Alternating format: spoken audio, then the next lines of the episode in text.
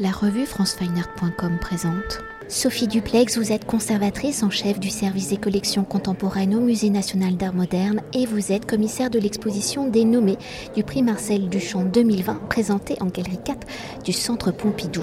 Alors créé en 2000 par la DIAF, Association de la diffusion internationale de l'art français, depuis 20 ans, le prix Marcel Duchamp a pour ambition de distinguer les artistes les plus représentatifs de leur génération.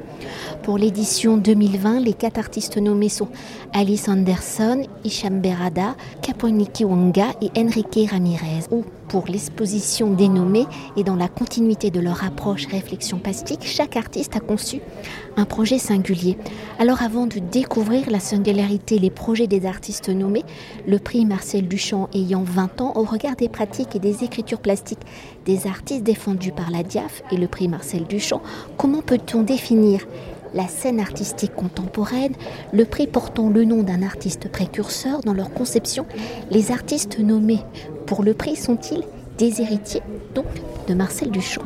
Alors les quatre artistes nommés ont des pratiques qui sont très très différentes euh, les, uns des autres.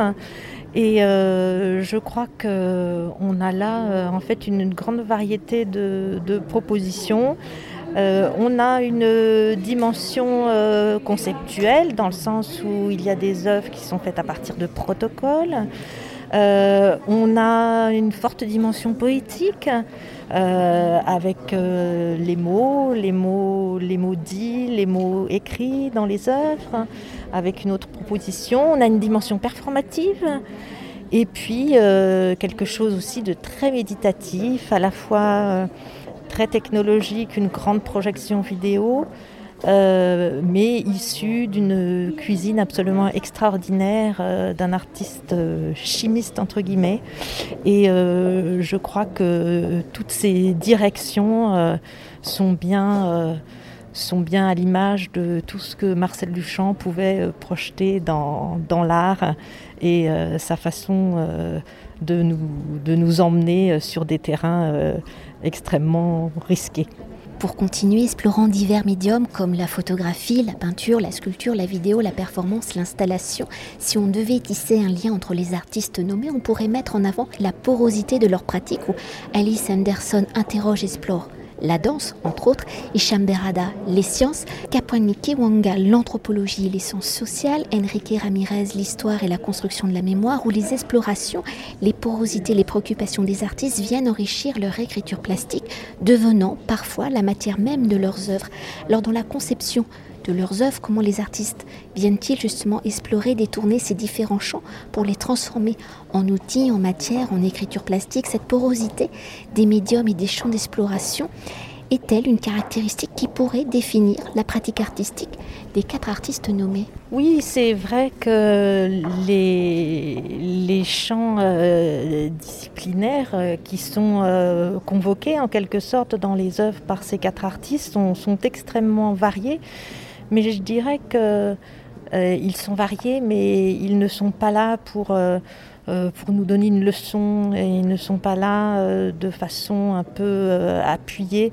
ils sont là en filigrane, en arrière-plan, pour nous emmener sur des terrains qui, qui sont beaucoup plus d'ordre poétique et beaucoup plus euh, lié, je crois aussi à ce qui nous est tous arrivé récemment, hein, cette, euh, cette période de confinement euh, qui, a été vécue par tout un chacun.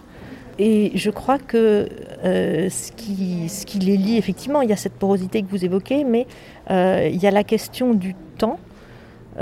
comment on peut jouer avec les modalités du temps euh, et je crois que c'est une préoccupation qui est dans l'œuvre de chacun de ces quatre artistes euh, et qui, donc, chacun à leur manière, aborde cette question euh, du temps. Et je crois que c'est ça qui les relie et qui est complètement en, osmose avec la période que nous vivons actuellement. Et d'ailleurs, vous pouvez un peu vous attarder sur cette notion de temps et de l'évolution, en tous les cas, de ces œuvres, car certaines sont éphémères ou jouent avec l'éphémérité. Enfin, le corps, l'interaction du public, toutes ces choses. Alors pour aborder les, œuvres des artistes les unes après les autres, euh, les œuvres et je dirais les, les ensembles qu'il présente, hein, qui sont d'ailleurs euh, pour chacun très, très caractéristiques vraiment de, leur pratique et je trouve très, très complet pour, euh, pour comprendre leur œuvre de façon plus générale.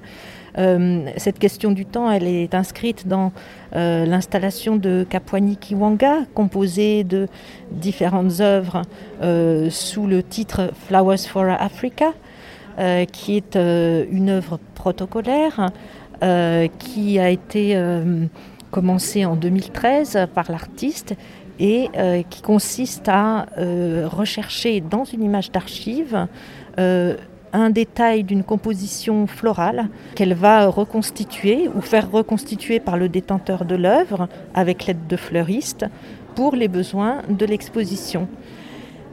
Elle va chercher des images d'archives euh, qui concernent les pays africains et la question de l'indépendance des pays africains. Et à partir de là, donc, un certain nombre de compositions florales sont constituées. Ici, dans l'espace d'exposition, il y en a une quinzaine. Et l'idée est que euh, nous n'avons pas connaissance de cette image d'archive, nous avons juste une légende qui nous, réfère, qui nous renvoie à un événement. Et euh, les fleurs sont là, mais elles vont faner tout au long de l'exposition. Déjà, quelques-unes ont commencé à faner quand on, commence le jour du vernissage, parce qu'il a fallu euh, faire l'accrochage un peu en amont. Donc le cours du temps est très visible dans cette œuvre, euh, qui est à la fois une sorte de vanité et surtout une profonde réflexion sur l'histoire, la façon dont on écrit l'histoire et la façon dont on peut la réécrire. La deuxième euh, œuvre euh, qui aussi traite de cette question du temps, celle d'Isham Berada, qui est donc une grande projection semi-circulaire sur laquelle on voit se développer un paysage fantastique, un magnifique paysage en noir et blanc. Et en fait, ce paysage est issu d'une expérience chimique. C'est comme ça que l'artiste travaille, une expérience chimique réalisée dans un petit bocal que l'artiste va filmer autant de fois qu'il sera nécessaire pour obtenir cette séquence en temps réel qui nous donne à voir un paysage extraordinaire. Et il est parti du postulat que euh, ce paysage nous donne à voir, euh, au-delà des temps, par-delà les temps géologiques, nous donne à voir ce que seraient euh, nos villes en béton qui recouvrent toute la Terre, ce qu'elles seraient dans des millions d'années. Et donc il a utilisé les composants du béton et il les a fait réagir dans un bocal pour générer ce paysage extraordinaire, en quelque sorte accélérer le temps ou, le défier. Euh, et donc c'est une, c'est une projection assez euh, extraordinaire. Nous avons aussi un ensemble d'œuvres d'Enrique Ramirez, qui lui est chilien. Il mélange euh, l'autobiographie et, aussi les grands récits de l'histoire. Bon, l'histoire de son pays, bien sûr, le Chili et euh, l'histoire plus récente, notamment celle des migrants. Euh, son, thème est la voile de bateau. Son père était fabricant de voiles de bateau. Donc la voile de bateau est déclinée de différentes façons dans, euh, cette sorte de grande installation qui nous donne à voir donc une voile encadrée, une très belle projection vidéo dans laquelle on voit un, nageur se débattre avec une voile, euh, comme un peu dans le ventre maternel ou un peu aussi entre la vie et la mort. Donc il y a toujours quelque chose d'assez énigmatique. On reste toujours en suspens avec les œuvres d'Enrique Ramirez. Il y a aussi une grande poésie et, rien n'est affirmé de façon... Euh, euh, de façon euh, autoritaire, mais il y a en filigrane des grandes questions politiques effectivement qui, euh, qui sont abordées, mais toujours avec beaucoup de distance et toujours avec une, une grande ouverture qui laisse place à, à, la réflexion.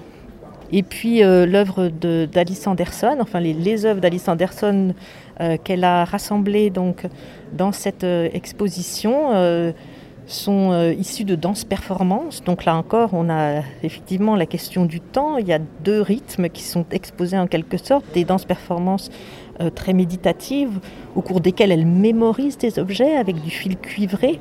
C'est une réponse à notre monde du tout technologique que que faire de, de, cet envahissement de la technologie, comment y répondre et comment y répondre par le corps. Donc les danses performances sont là pour euh, en quelque sorte apprivoiser les objets à la fois les capturer dans ces, dans ces cocons de fil cuivré et aussi les faire siens d'une certaine manière. Et puis euh, une autre euh, partie de son espace est dédiée à des performances plus frénétiques, des danses performances plus frénétiques. Et elle donne à voir donc des grandes toiles sur lesquelles euh, elle, a, peint, ou disons, sur lesquelles se sont laissés peindre au travers de danses performances qui sont comme des sortes de rituels et souvent collectifs, des formes donc. Euh, et, ça donne lieu à des grandes peintures qui, elles-mêmes, à travers une autre danse performance, peuvent devenir des sculptures. Donc la question du temps, euh, là, elle l'interroge bien sûr. Du temps, euh, là, c'est la dimension technologique qui est, qui est, qui est à l'œuvre et comment, comment à la fois la faire sienne et aussi la conjurer en quelque sorte. Merci. Je vous en prie. Cet entretien a été réalisé par François